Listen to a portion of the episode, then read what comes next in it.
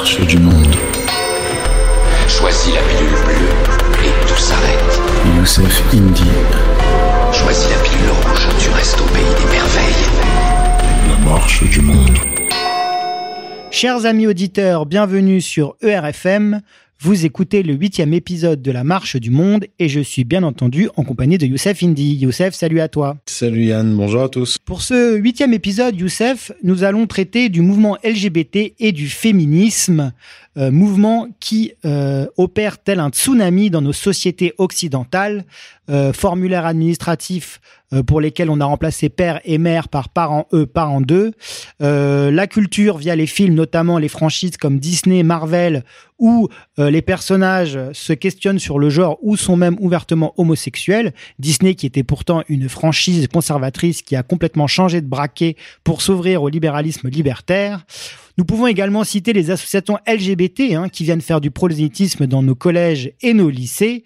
Dans la publicité, c'est la même l'homosexualité est partout et dans les centres-villes euh, des villes euh, des grandes villes françaises euh, on peut voir des drapeaux LGBT sur le ponton des mairies. Bref nous sommes cernés la culture LGBT est partout et à cela s'ajoute un féminisme inquisiteur tel le mouvement MeToo qui sur de simples rumeurs peut détruire des carrières d'hommes blancs qui pourtant n'ont souvent pas grand-chose à se reprocher. Bref, l'homme blanc euh, est cerné, la société patriarcale euh, telle que nous la connaissions dans les années 60 subit les coups de boutoir de ce nouveau libéralisme libertaire.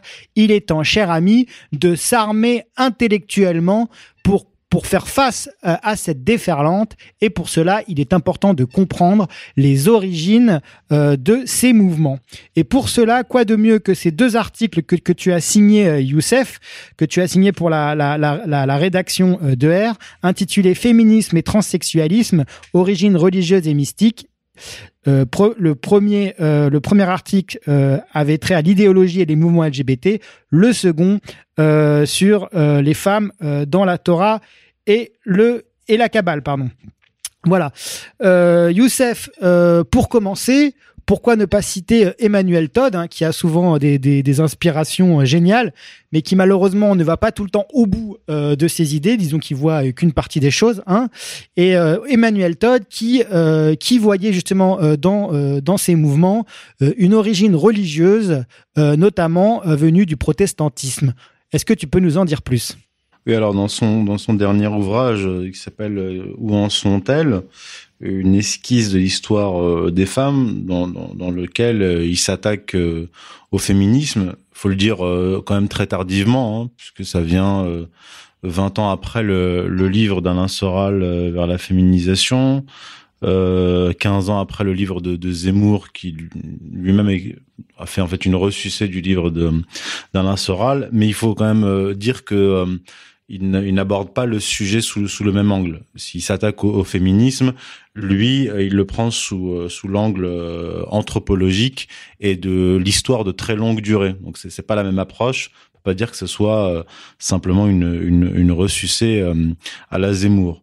Alors lui, il va chercher euh, dans le protestantisme les origines de, euh, du, du, du, féminisme, même du, euh, du LGBTisme. Et lui, ce qu'il explique, c'est que ce qu'il voit en fait, c'est que le, le, LGBTisme, le féminisme, va se développer essentiellement dans le monde protestant anglo-américain.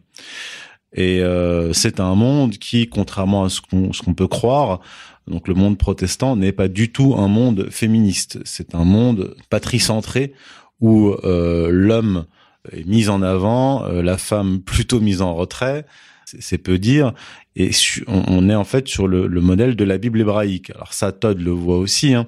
Il voit que c'est un, de toute façon, le, protestantisme, que ce soit le luthérianisme ou, ou, le calvinisme et les différentes branches qui vont succéder, sont euh, un recul un retour euh, à, la, Bible hébraïque euh, et un, éloignement vis-à-vis -vis, des évangiles. En fait, dans la Bible hébraïque, la Torah, dans, la, Genèse, on a bien sûr le récit de la création et de la création d'Ève qui est euh, la responsable du, du premier péché dont s'est rendu coupable Adam. Et dans le christianisme, notamment le, catholicisme, les évangiles et puis le, culte, marial et donc la, la place de, la Vierge Marie, d'une certaine façon, rachète le, péché euh, d'Ève, c'est-à-dire euh, le, statut de la, de la, Vierge Marie et sa place rehausse le statut de la femme dans le christianisme par rapport au judaïsme. Alors Emmanuel Todd ne parle pas de judaïsme, mais il évoque bien sûr la, Bible hébraïque comme étant la source du patricentrisme du protestantisme. C'est, et, et, donc, euh, ce qu'il explique, c'est que le féminisme est une réaction au sein du monde protestant, anglo-américain, à ce patricentrisme protestant. Voilà une des thèses avancées dans son livre.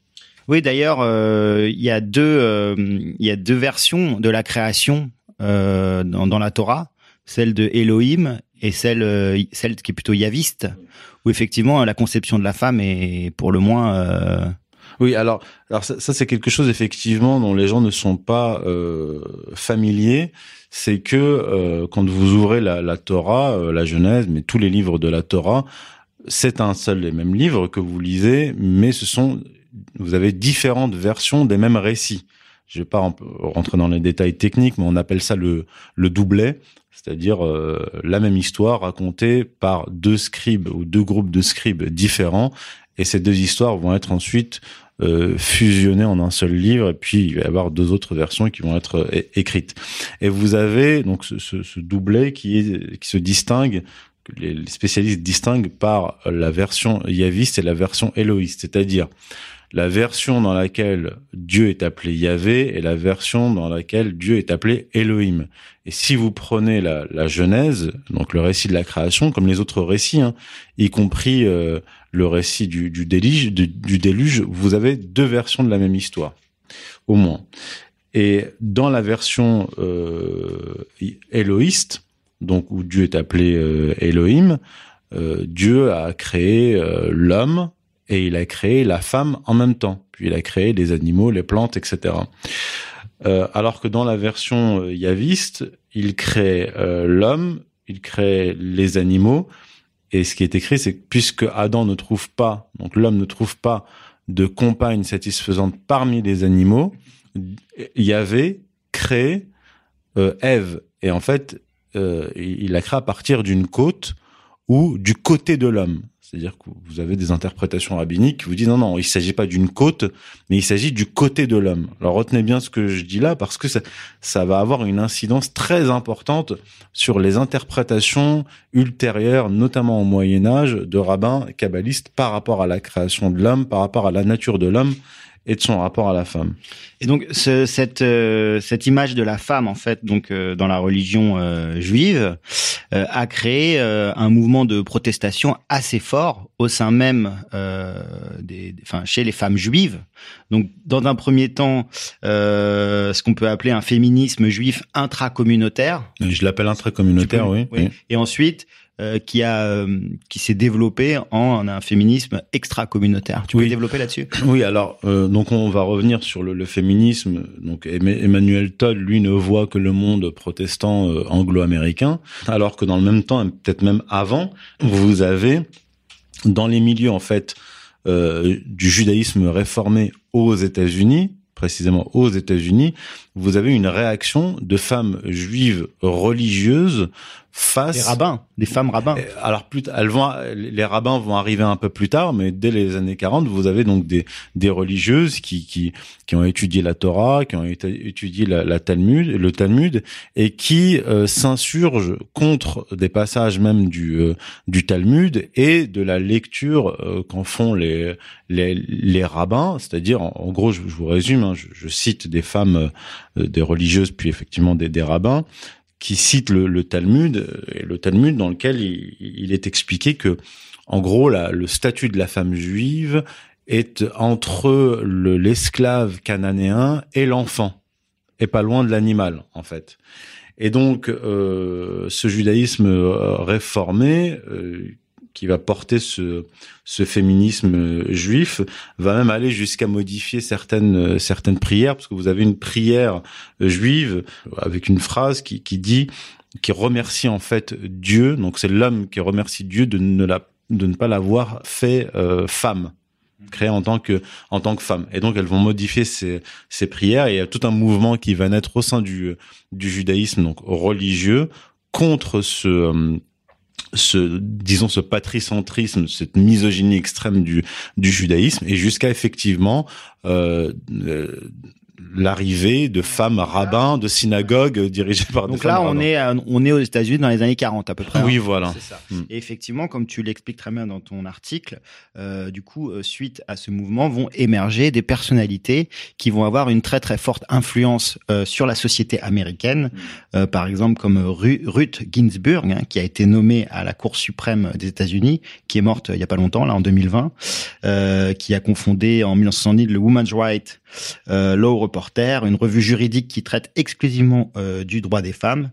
Euh, aussi, j'ai nommé euh, Judith Butler, une féminisme lesbienne juive hein, qui a reçu une éducation religieuse, euh, dont les travaux euh, portent sur la théorie du genre et l'homo- l'homoparentalité. Euh, voilà, donc euh, aussi Gloria euh, Steinem, 1934, hein, seconde vague féministe, euh, qui s'attaque au rouage de la société patriarcale euh, et qui a écrit un article qui a eu un, un fort impact, After Black Power, Women's Liberation. Ouais, c'est ça. voilà. C'est vraiment ça. Et là, donc, c'est la seconde phase du féminisme juif qui va devenir extra-communautaire. Comme beaucoup, en fait, de mouvements euh, qui sont juifs ou intra et intra-communautaires, on va sortir de la communauté et on va répandre en dehors de la de la communauté euh, Un grand classique, j'ai envie de dire. Oui, c'est ça. Et, euh, et, et, et ça, et ce mouvement-là féministe juif va de toute façon s'épanouir aux États-Unis puisqu'il va se télescoper au mouvement euh, féministe euh, protestant, puisque euh, les liens de parenté en- entre protestantisme et judaïsme ne sont plus à ne sont plus à démontrer et ils s'appuient euh, les deux en- essentiellement bien sûr sur la sur la Bible hé- hébraïque. Donc dans ce monde-là, euh, judéo-protestant, anglo-américain, vous allez vous allez avoir ce ce féminisme virulent qui est en fait euh, dont la virulence est proportionnelle euh, à la misogynie qu'on peut trouver euh, dans le protestantisme et surtout dans le judaïsme euh, qui surpasse de loin le- la misogynie euh, protestante. Mais et donc là, j'ai envie de revenir à, à- à faire le lien avec euh, ton, ton second article et, euh, et revenir sur la Kabbale, parce qu'il faut pas se méprendre. En fait, le, la religion juive orthodoxe condamne l'homosexualité et n'est pas du tout portée sur un, un mouvement féministe, pas du tout, et plutôt très, conser- très conservatrice. Oui. Mais à cela, il faut bien que les auditeurs comprennent que c'est élevé un courant juif réformiste, Mm. Comme tu l'as très bien mentionné tout à l'heure, qui lui euh, prend sa genèse dans le kabbalisme. Et je pense que ça, c'est important de. Oui, il faut vraiment, vraiment effectivement bien distinguer le judaïsme orthodoxe, parce que d'ailleurs, là, dans la deuxième partie de, mon- de mon article, donc, euh, puis à, la fin, je, je cite par exemple la Bible hébraïque qui, qui condamne non seulement euh, l'homosexualité, mais même le travestissement, c'est-à-dire l'homme qui se, qui se déguise en femme. Donc là-dessus, il n'y a pas d'am- il y a pas d'ambiguïté sur le judaïsme euh, traditionnel. Par contre, dans la tradition euh, kabbalistique, vous allez avoir euh, une influence. En fait, au Moyen Âge, la Kabbale va subir, je vais, aller droit au but, comme ça on va pas tourner autour du pot, va subir une influence euh, du platonisme et le mythe de, euh, de, de l'androgyne porté par le platonisme. C'est euh, l'idée que l'homme, donc mâle, comporte une dimension femme, femelle, et que l'âme de, de l'homme est à la fois mâle et femelle. Mais si je, si je peux me permettre, euh, Youssef, moi je pensais plus au mouvement euh, anti-nomiste ah oui, euh, Alors, ça, ça vient sabbatéen plus tard. et, Ouais. et franquiste. En fait, Ouais. je, je, je fais le lien. euh, pourquoi? Parce que comme tu l'expliques très bien dans ton article, euh, ils se font les avocats d'une nouvelle Torah qui consiste à violer les lois de l'ancienne. Et il y a cette notion de rédemption par le péché, c'est-à-dire que le mal euh, redevient le bien.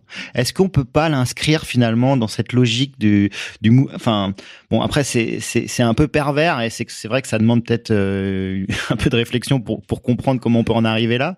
Mais est-ce que finalement ce féminisme euh, revendicatif, euh, violent, acharné euh, qui a été porté justement par euh, beaucoup de, de représentants de la de, fin, de confession juive en fait, euh, ne vient pas finalement de là. Est-ce qu'on peut faire un lien? Oui, alors je, fais le lien dans, dans, dans mon article, mais c'est un, peu compliqué. Il y a d'une part ce, dont je parle là, c'est-à-dire le l'androgynie, le mythe de l'androgyne qui va pénétrer la, la Kabbale, notamment le Zohar, et puis donc, tout le Moyen Âge jusqu'au XVIe siècle, on va se développer cette idée de de l'âme euh, féminine et, euh, et, masculine.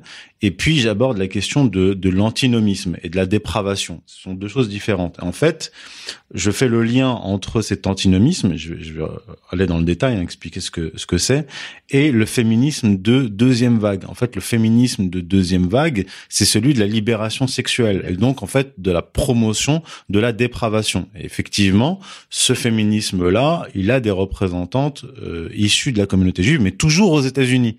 Et il faut, faut, faut, bien garder cela en tête. C'est le féminisme juif aux États-Unis. Pourquoi? Parce que donc, le, le, le, le messianisme le, hum, kabbalistique antinomiste, c'est donc l'antinomie, c'est euh, la violation de la loi, c'est ce qui est euh, contre la loi, contre le nomos en, en, grec. Il y a deux mouvements importants antinomiques dans le dans le judaïsme. C'est le mouvement sabbatéen qui naît au XVIIe siècle en Turquie avec Sabbatai Tzvi qui se convertit faussement euh, à l'islam, lui et ses disciples. Et puis en Europe, en Pologne, Jacob Frank au au XVIIIe siècle qui se présente comme la réincarnation de de sa bataille vie Et je, je, je m'apesantis un peu sur le sur sa bataille vie parce que euh, je pense qu'il y a un lien entre le féminisme de seconde vague, celui de la dépravation, et sa bataille vie Sa bataille vie lorsqu'il était euh, dans sa prison dorée euh, en, en, Turquie, donc emprisonné par les autorités euh, turques, il organisait, lui et sa femme, des euh, orgies sexuelles. Et, et, ces orgies sexuelles étaient présidées par sa femme euh, Sarah, qui était une euh, une dépravée, une souillon notoire. Et elle aurait exercé une influence sur sa bataille divine, notamment pour organiser ces, ces, ces orgies, où sa bataille divine a eu des relations sexuelles avec des filles vierges et des garçons aussi. Euh, il aurait eu une influence, euh, subi une influence de sa femme, qui elle voyait dans euh, l'avènement du, euh, du Messie pas seulement la délivrance de, des hommes juifs euh, qui subissent la loi, mais aussi la délivrance de la femme euh, qui est soumise à son euh, à son mari. C'est-à-dire que là encore, on a en fait l'antinomisme est aussi une réaction au judaïsme orthodoxe et ses 613 mitzvot et le statut de la femme qui est extrêmement euh, bas. C'est une réaction euh, totalement opposée tout aussi en fait euh, extrême que que la, la rigueur du, euh, du, du, judaïsme orthodoxe.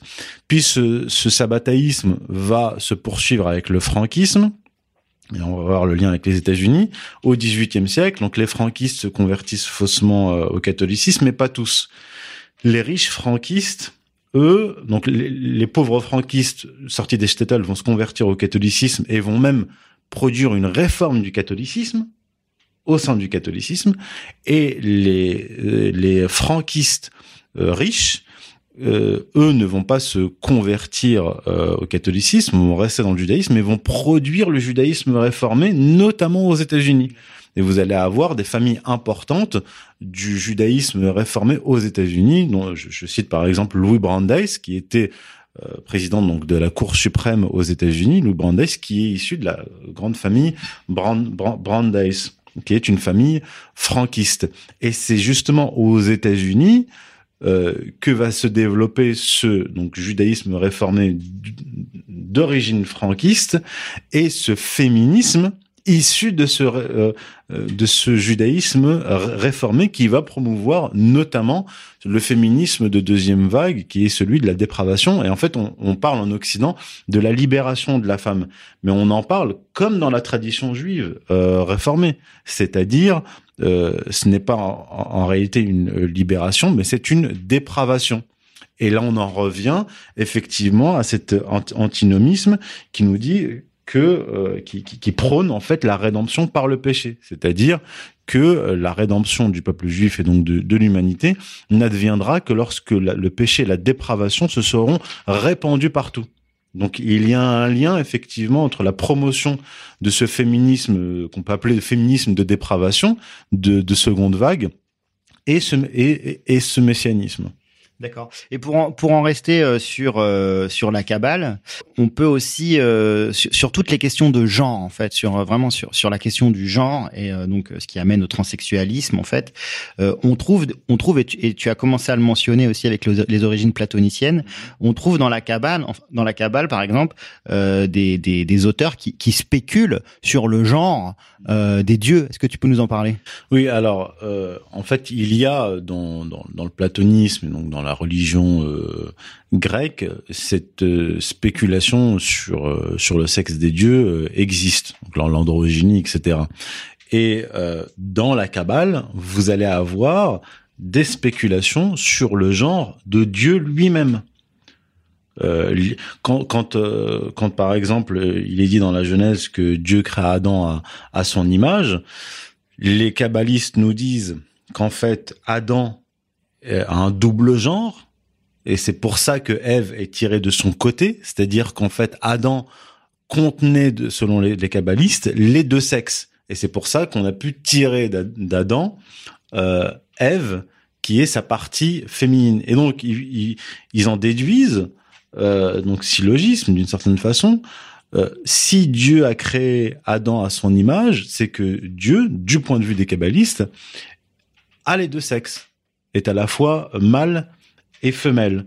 Et, et, en fait, ce, ce- c'est une des conséquences du problème que pose l'anthropomorphie dans la Bible hébraïque, puisque dans la Bible hébraïque, il y avait euh, est dépeint euh, comme un dieu anthropomorphe, c'est-à-dire qui se déplace, qui descend, qui tend l'oreille pour entendre, qui fait, qui euh, qui, qui, qui crée l'homme puis qui se repentit d'avoir euh, créé l'homme. Euh, On voit avec euh, notamment le passage euh, sur sur sur le déluge. Donc c'est un dieu anthropomorphe. À partir de là, ça va avoir des conséquences euh, catastrophiques sur le plan euh, sur le plan théologique, avec euh, au premier, deuxième, troisième siècle des kabbalistes qui vont se lancer dans la mesure du corps de de Dieu, et donc jusqu'au Moyen Âge, sous influence platonicienne, des spéculations sur le genre de Dieu. Mais d'ailleurs, théoriques qui sont repris donc euh, aujourd'hui par euh, par des femmes rabbins, euh, des intellectuels juives euh, comme Rita Gross, euh, Margaret Margaret euh, Weining,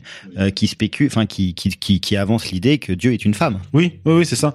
Et, cela, et cela part effectivement de euh, l'interprétation euh, kabbalistique du Moyen Âge sous influence euh, platonicienne.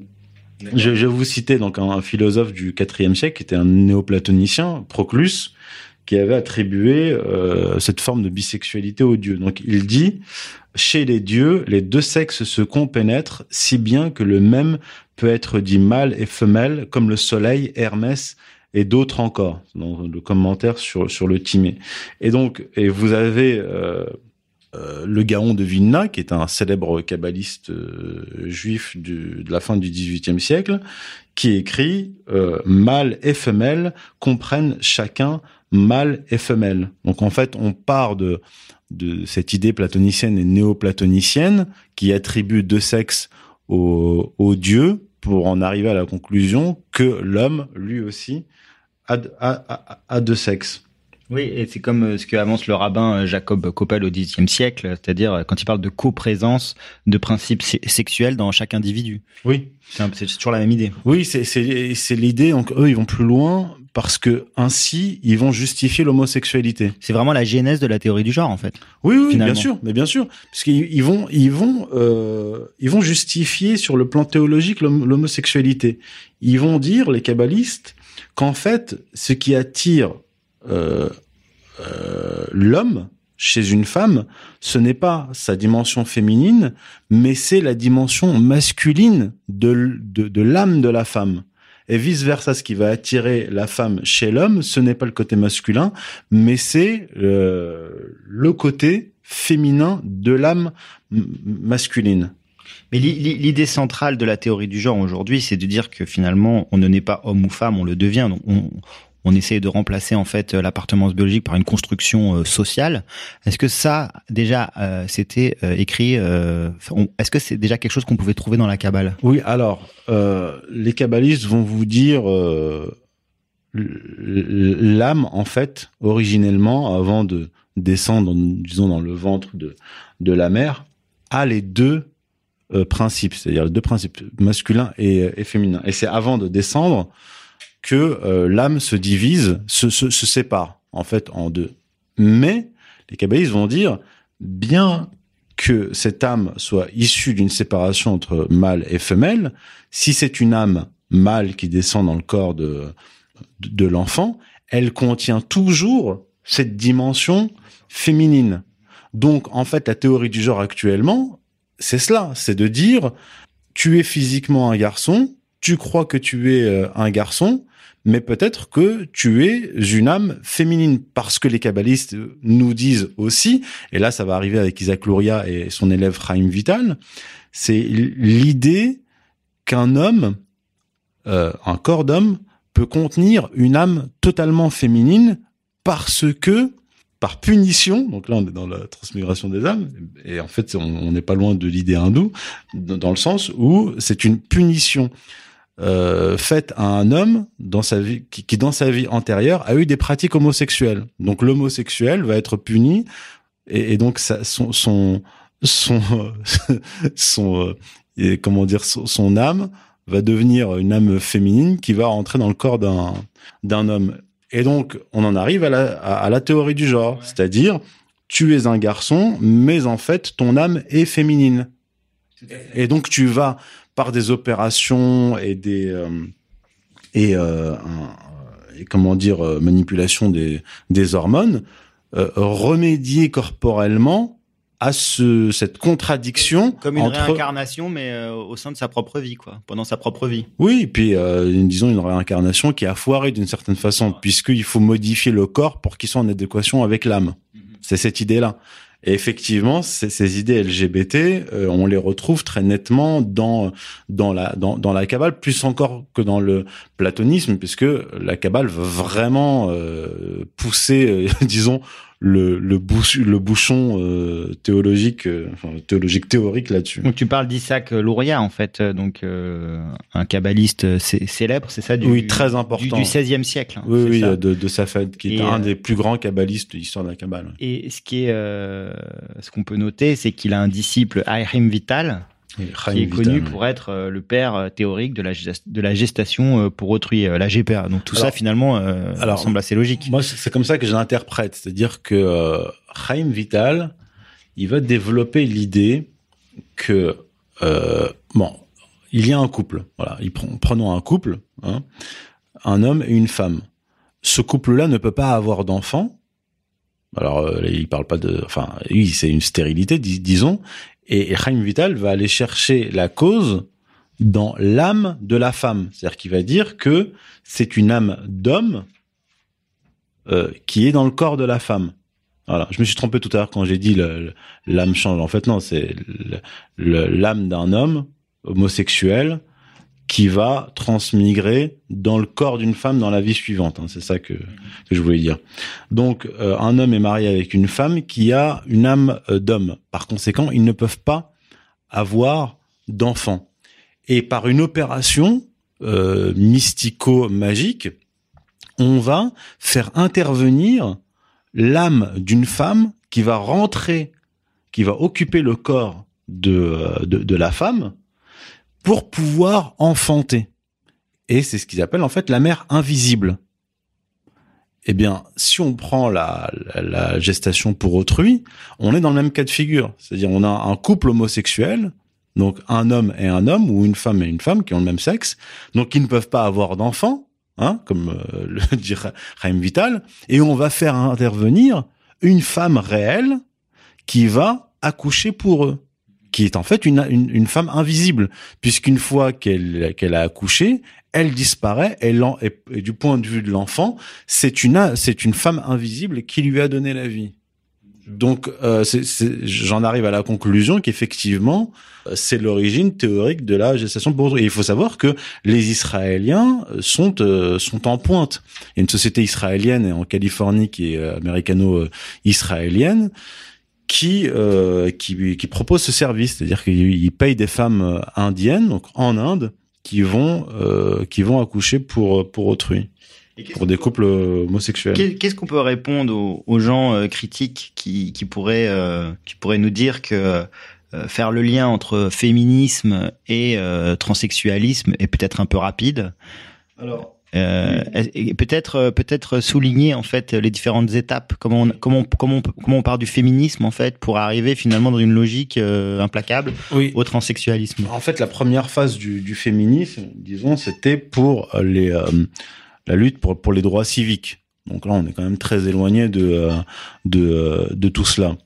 Puis dans un second temps, ça va être donc le féminisme de deuxième vague, donc libération sexuelle, que j'appelle le féminisme de euh, de dépravation.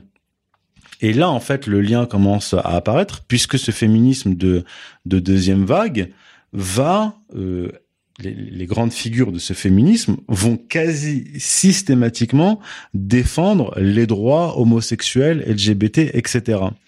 Et, euh, et en fait, si on, si on réfléchit un peu, on peut arriver à plusieurs conclusions, plusieurs interprétations plutôt, et dire que euh, le, le leadership euh, féminin dans ce dans ce dans ce combat euh, sexuel a une incidence puisque euh, dans la société, ce sont plutôt les hommes qui sont les garants des frontières, que ce soit les frontières euh, physiques, euh, étatiques, la frontière de la maison, puisque c'est l'homme qui historiquement protège le, le foyer, donc la, la, la frontière euh, euh, familiale, et mais aussi la frontière sexuelle, comme l'explique euh, Todd.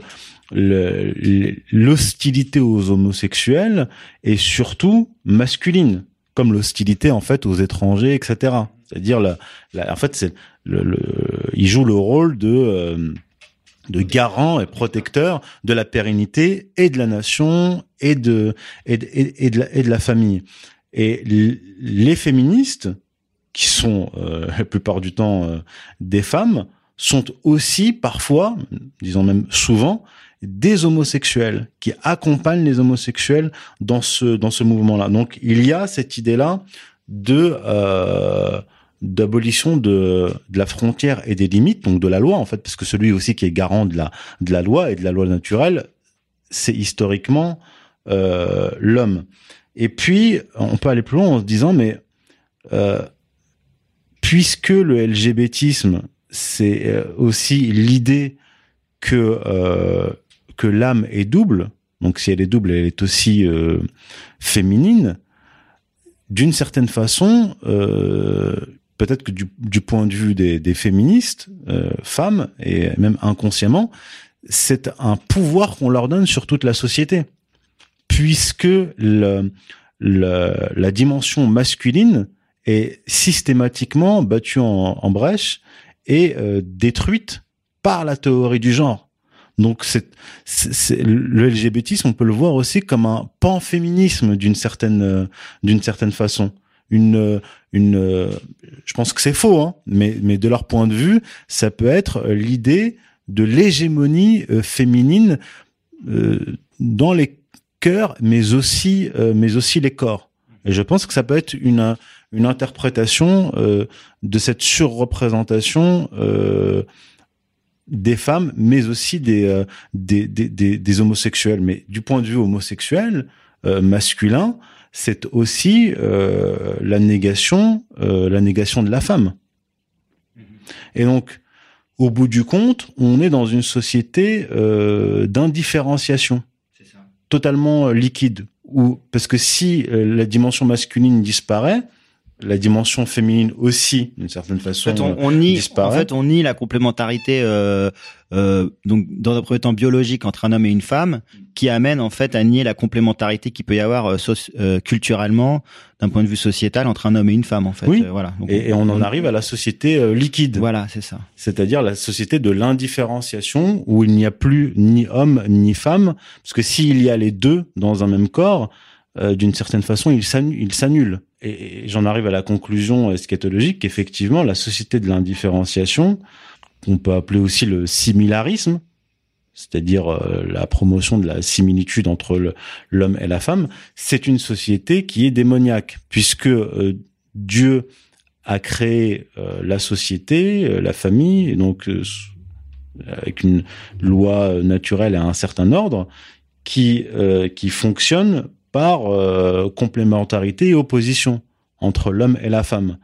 Mais l'indifférenciation, c'est donc la destruction de l'ordre divin et de la destruction de, la société, du corps et de l'âme. Et si on regarde les chiffres, par exemple, on voit euh, dans les chiffres des, des suicides une surreprésentation des homosexuels et encore plus des transsexuels euh, chez les jeunes qui se suicident et même les et même les adultes. Donc c'est véritablement en fait une idéologie qui est mortifère, destructrice. D'où- Ça me fait penser euh, à la fin du film euh, La Passion du Christ que tu Oui. mentionnes dans ton article, Oui. hein, où, euh, où le, le diable est représenté par Oui, une femme Mais androgyne. même au, même au tout début, quand euh, ça se passe sur le, le mont des Oliviers, on voit le Christ en train de, de prier et on, on voit le diable, donc Satan, et il est, euh, c'est un être androgyne. On ne sait pas s'il est homme, homme ou femme. Et je pense que ça a été très bien vu par euh, par, par Mel Gibson, puisque le diable, eff- effectivement, représente l'indifférenciation et donc la destruction. D'accord.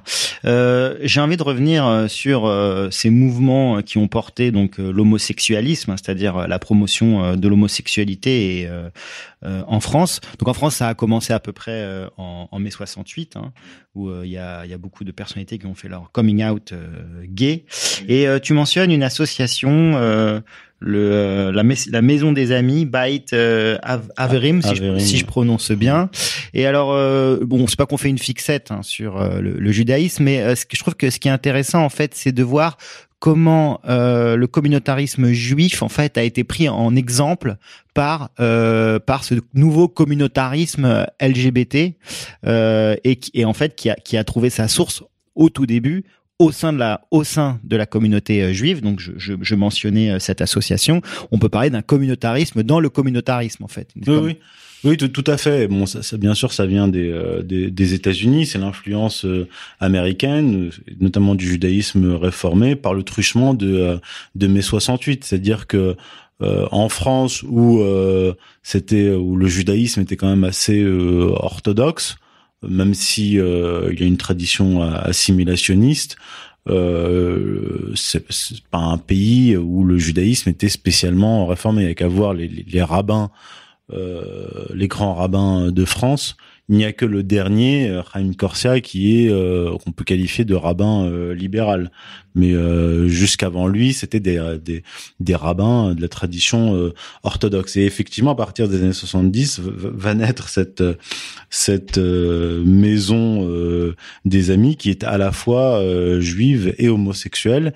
Et effectivement, euh, à partir de mai 68 et après euh, mai 68 vont se télescoper ces deux euh, euh, ces deux communautarismes à la fois euh, gays et, et homosexuels et qui ne s'excluent pas forcément. Il y a qu'à voir le, le, quartier du Marais euh, à Paris où, où cohabitent des juifs orthodoxes. Dans beaucoup de capitales, hein, dans beaucoup de capitales euh, occidentales, c'est le cas. Hein. J'invite les gens à, à, à, à, faire leurs recherches eux-mêmes. C'est quelque chose que j'ai constaté, c'est que dans, tout, dans tous les centres des capitales européennes, mais même, même aux États-Unis, hein, euh, c'est vrai que le quartier juif jouxte euh, le quartier homosexuel. Oui, ouais, ouais. il y a peut-être une réflexion sociologique à, à, avoir, mais, non, mais symbolique, bon. symboliquement, ça, ça traduit bien ce que ce que j'expliquais, c'est-à-dire que le mouvement euh, homosexuel et même LGBT au sein du monde juif est opposé, est enfin né en réaction euh, au judaïsme orthodoxe. Même si on prend la tradition kabbalistique, euh, etc., c'est quand même une tradition qui originellement était se distinguer de la tradition orthodoxe. Mais la kabbale, le kabbalisme, a fini par pénétrer euh, l'orthodoxie, y compris ces concepts. Et on le voit même avec les femmes rabbins et les synagogues euh, tenues par des femmes rabbins ou même euh, des hommes rabbins homosexuels.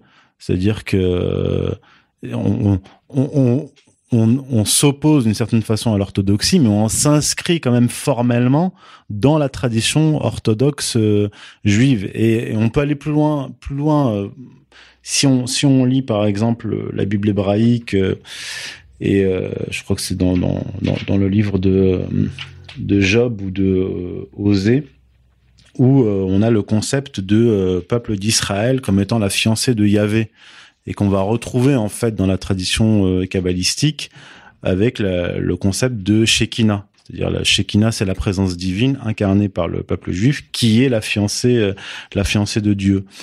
Et, donc je, je le mentionne hein, dans, dans, mon, article, c'est comme je le disais, euh, l'anthropomorphisme de la Bible hébraïque, qui réduit Dieu à un être, euh, un être anthropomorphe, va conduire à toutes les conséquences, comme dans les religions euh, païennes, qu'induit cet anthropomorphisme. C'est-à-dire, il est un homme, il peut être une femme, il se marie avec son propre, son propre peuple, et, et il y a une relation euh, qui est particulièrement euh, malsaine avec, euh, qu'entretient le peuple juif avec euh, Yahvé, qui, je, je le rappelle, dans l'Antiquité, avait une parèdre, c'est-à-dire une, une compagne qui s'appelait Asherah, qui est en fait euh, la, la- l'Ashtarté euh, mésopotamienne, qui a migré jusqu'à Canaan et jusqu'en en Israël. Donc, euh, effectivement, la, la dimension même féminine du, du peuple juif,